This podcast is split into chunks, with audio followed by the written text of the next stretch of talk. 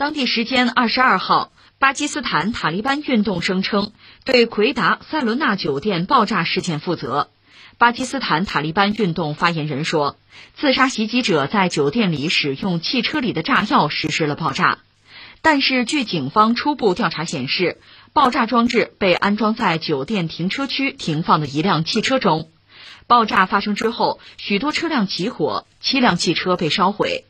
由于爆炸的影响，附近的省议会、高等法院和其他建筑物的玻璃窗都被砸碎。当地时间二十一号晚十点三十分左右，巴基斯坦俾路支省首府奎达的塞伦纳酒店停车场发生爆炸，造成至少四人死亡，十三人受伤。巴塔就是巴基斯坦塔利班对这个袭击事件宣布负责吧？呃，发生这种事件之后，当然我们作为中国人，首先关注的是，哎呀，有没有中国的这个官员，包括这个民众啊，在这个袭击之中受伤？目前看当然没有嘛，所以这让人心中多少还是这个舒一口气哈。呃，那他为什么这么干？其实这个现在真的是不好说。即使他们有一个公开的说法，一个理由，咱们也不一定信。正好一个大背景是美国这是要撤离阿富汗，在这之前呢，他们和阿塔就是阿富汗的塔利班是达成了协议，是吧？阿塔不是巴塔，但是他们彼此之间又有着非常密切的联系。哎呀，我说这话给我费劲儿，像绕口令似的，是吧？呃，简单扯一下，这个所谓巴基斯坦的塔利班就是巴塔。那从我这个角度来讲，咱们一样一样说。首先，先说说，我觉得有有背景啊。这个背景实际上两个我们要聊一下。一个就是你知道，这个当年巴基斯坦建国，这叫印巴分治，就是印度和巴基斯坦最终成为两个国家，而且还发生过大规模的仇杀，这个就不说了啊。巴基斯坦建国，一九四七年建国的时候呢，这个国家就很特别，还有很多地区呢属于这个部落地区。这个从我们这个角度讲，有时候你很难理解，很难接受啊。你看，当年就甲午战争的时候，我们说我们当时是一个前现代国家，还不是一个现代国家。完成这个转变，最后到抗战才真正的完成。在那之前和在那之后呢，我们对于民族国家呀，对国家的一些基本要素啊，这个理解是不一样的。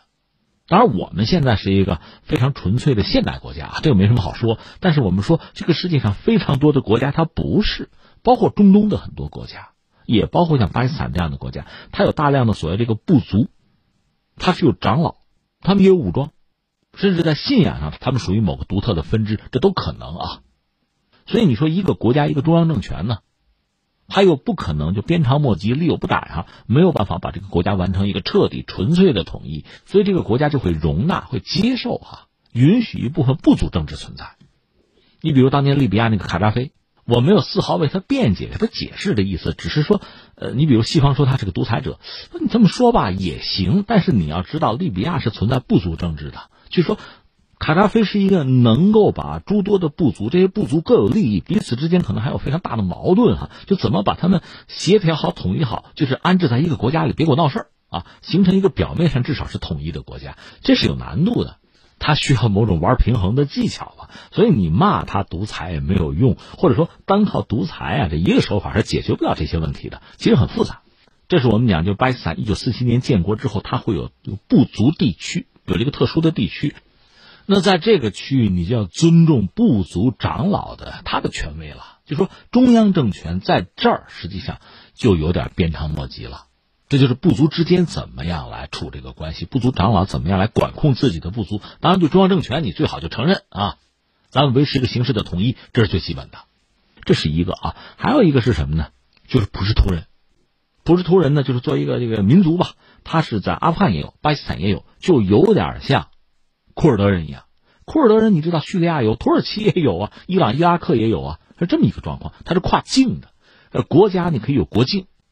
同样是这个普什图人，这边算巴基斯坦的，那边算阿富汗的，这个没有问题。但是他们是一个民族啊，那你想有共同的历史、共同的语言啊、宗教等等，那还是一家人。就是他们彼此之间这种联系还是很密切，在情感上你也切不断，这是一个因素。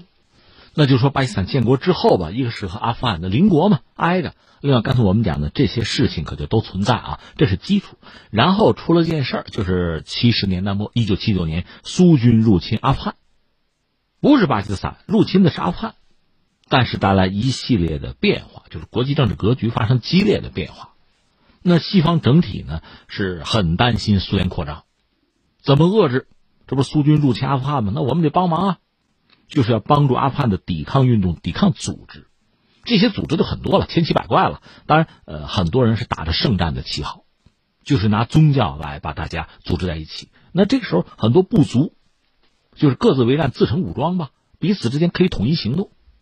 然后你想，作为巴基斯坦，作为邻国，一方面呢，西方国家是把巴基斯坦作为一个很重要的一个枢纽，就是大量的支援。阿富汗的抵抗运动、抵抗组织的军火啊、什么药品啊、物资啊，都是先把它堆到巴基斯坦，然后通过各种途径吧，再运给阿富汗的圣战者。但也可能是什么呢？阿富汗的一些抵抗运动啊，什么圣战者组织啊，跟苏军死磕磕不过，那我就先撤到巴基斯坦。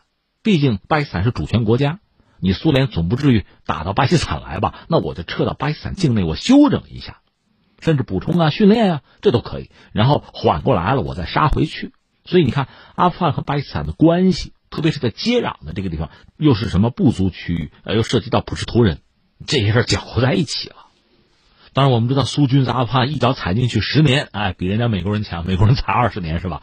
呃，最后就撤军了。苏联后来就解体，这我们不说了啊。但是对于巴基斯坦、阿富汗，这几乎就是一个是什么呢？简直是一个预言。你看看，就当地的这个部族，相关的这个武装组织、武装分子这个人群啊，你来我往，共同战斗啊，并肩作战，而且呢，还会有这个相通的各种这个密道，人员也好啊，武器也好，就军火呀或者物资也好啊，往来穿梭。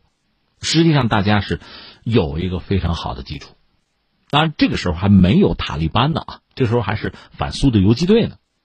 背后是这个西方支持，所以实际上你现在看啊，苏联人啊、美国人其实毛病是一样的，犯的错误是一样的，都自以为是。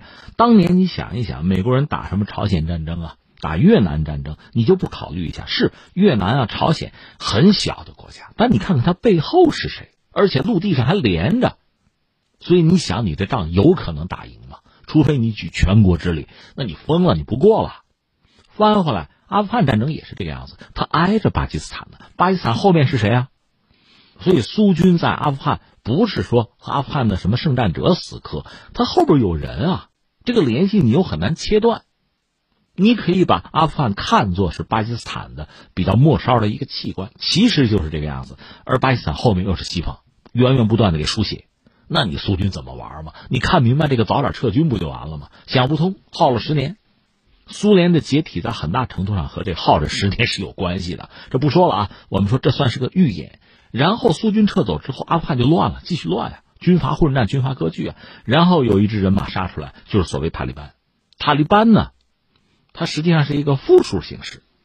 你说还有单数吗？单数叫塔里布啊，这是这个音译啊，什么意思？就是学生嘛，宗教学校的学生和我们那个小学、中学、大学还不一码事儿。宗教学校的学生，你比如巴基斯坦吧，巴基斯坦绝大多数的民众都是上过宗教学校的，人家有这个宗教信仰嘛。从这个角度讲呢，绝大多数巴基斯坦人都是，就塔利班宗教学校的学生啊，你可以这么说，都是。但是那个时候这个词儿没有政治化，就是学校的学生而已。但是后来上个世纪九十年代。塔利班崛起，就作为一个政治势力，作为一个就是准军事组织吧崛起，甚至最终要推翻喀布尔政权了。所以这个时候，塔利班呢这个词儿就有特殊的政治含义了。那这个时候，你说我上过宗教学校那没用，你得加入塔利班，这算加入这个组织吧。最后我们知道，他拿到了阿富汗的政权，当然这个过程之中充满了艰辛，各种挑战吧。比如他和当时阿富汗那个北方联盟。争夺权力啊，持续作战有过。那我请问一句，这个时候在巴基斯坦境内，在部族区的那些人，特别是这个普什图人，你们眼看着阿富汗出现这一幕，你们会怎么办呢？帮忙啊！共同的这个文化、宗教啊、历史啊、语言啊，就情感上相通的呀，帮忙啊！至少我跟你一块并肩战斗，去打这个北方联盟去啊！这是当时巴基斯坦境内的很多部族他们的选择。所以你看，呃，国家是国家，但是很多所谓前现代国家的观念，它和你想法就不一样，和你玩的就不一样，它是跨的，超越国界的。现在我们说这个塔利班运动吧，它也超越国界的。那我们说巴基斯坦塔利班组织呢，有一个说法说，最早就是从阿富汗的塔利班组织里面一个分支吧。这里边涉及到这个巴塔的一个领袖叫马哈苏德，巴基斯坦塔利班就是他的一手建立的吧？当然，他本人已经死于美军那个无人机空袭啊。定点清楚，他本人已经死了，但是这个组织还在。这就说到，你看一开始呢，等于说是阿塔有一个分支是巴塔，阿富汗塔利班呢是拿到过阿富汗政权的，他是一九九四年兴起，到九六年呢就是夺取了喀布尔政权，他们有自己的政治主张的。阿富汗塔利班的政治主张大约是什么呢？他们公开说的就是要恢复和平。因为我们说了，苏军撤离阿富汗呢，一片瓦砾，一片废墟啊，各种军阀势力内斗嘛。我要恢复和平啊，解除民间武装，我还要搞所谓的他们的沙利啊，就是要用这个教法呀，这个制度啊，来统一和管理这个国家，而且捍卫阿富汗的统一和自己的这个宗教特性。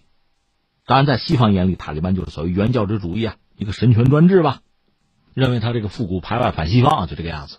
但是你说归说，最后你看美国是自己亲手推翻了塔利班政权，但是美国又不得不和塔利班去讲和嘛、谈嘛，美国要撤军啊，这不是二十年到现在这么一个状况。刚才我们讲七十年代末苏军入侵阿富汗，阿富汗当地有很多抵抗组织和苏军死磕嘛，这实际上把巴基斯坦就牵扯进去，对吧？这是那一出啊。后来到了二零零一年九幺幺之后，美军全球反恐，这就入侵阿富汗。推翻塔利班政权，美军确实很强大。塔利班作为一个国家政权吧，应该说很快就崩溃了，迅速土崩瓦解。但是其实对于美军来讲，这是一个噩梦的开始；对塔利班来说呢，这也不过是重走过去的老路而已。那就开始跟美军搞吧，打游击战吧，真死磕死磕不过，缩回到巴基斯坦嘛，那路还通着呢。当时怎么搞苏军，现在怎么搞美军嘛？而翻回来。这时候巴基斯坦这个角色就比较尴尬，一个是巴基斯坦从政府来讲，那时候应该是穆沙拉夫，呃，执政巴基斯坦吧，他是支持美军反恐的。当然，从他那个角色来理解，可能不支持也没有别的办法，是吧？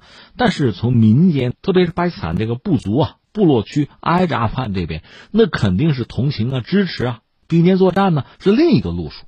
所以你看，阿富汗的塔利班等于是在巴基斯坦和阿富汗之间来回游走啊，进退有据啊。所以你看，形势到了这一步啊，出现所谓巴基斯坦塔利班，那有什么让人觉得奇怪的呢？这不顺理成章了吗？一个是什么呢？就涉及到这个宗教感情啊、民族认同，所以巴基斯坦当地的民众自发的同情支持阿塔，那也就支持巴塔呗，这是一个因素。这种同情、这种认同很容易可以转化成政治和这个武装行动。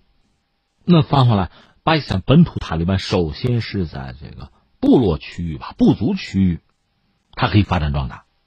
一方面，阿富汗那边持续动荡，一直在闹，在打仗。那换句话说，这个人员往来一直不断啊。另外，巴基斯坦国内反美的情绪实际上也在高涨，因为美国人很霸道啊，就是无人机反恐吧，在巴基斯坦境内用无人机反恐啊，那炸死好多巴基斯坦军人和警察的，老百姓就不要说了。这就说到巴基斯坦的中央政府和部族之间的关系吧。呃，中央政府力量有限。啊，部族往往就是自行发展吧，但是很多涉及到部族区域，肯定的经济是相对落后的。那么作为执政者，如果在执政的时候，你这个国家社会发展的时候，你的计划不周啊，厚此薄彼呀，贫富差距拉大呀，那当然说很多落后地区是不满。那翻回来，在这个内政如此，外交上，当时是穆沙拉夫嘛，他跟着美国人反恐，那对巴基斯坦一些民众，特别是在部族区的民众看来，那你就背信弃义吧。你这听命于异教徒啊，为虎作伥啊，这不就来了吗？另外，塔利班本身确实有他的一套吧，他这个组织是打不死的小强啊。另外是靠武力、靠强力，他有他政治控制的手法。我还看到过这样的数据，就是二零零二年起，塔利班呢是用暗杀呀、胁迫的方式去剥夺部族长老的权利，干过。二零零五年，马哈苏德曾经以这个沙利亚。就是这个叫法吧，还有惩罚美国间谍，以这个作为名义吧，干掉了大概六百名对他公开反抗或者说非议的部族的长老。他也有高压的政策呀，他有屠杀措施啊，所以他也得到了在相当区域内的政治话语权和控制权，有这个。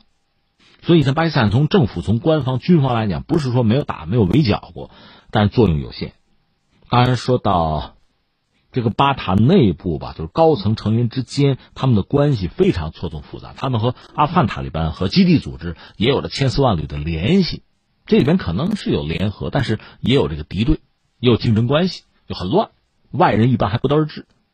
而且就说是巴基斯坦的塔利班运动啊，可能还有很多隐秘的、不为人知的东西，我们看到的只是其中的一部分。那你说他们到底要干嘛呢？这一趟一趟闹哈。刚才我们讲过，阿富汗塔利班是有自己的政治诉求的，那么对巴塔来讲，未必没有，未必和阿富汗的有太大的差别。我们只能这么理解这个事情。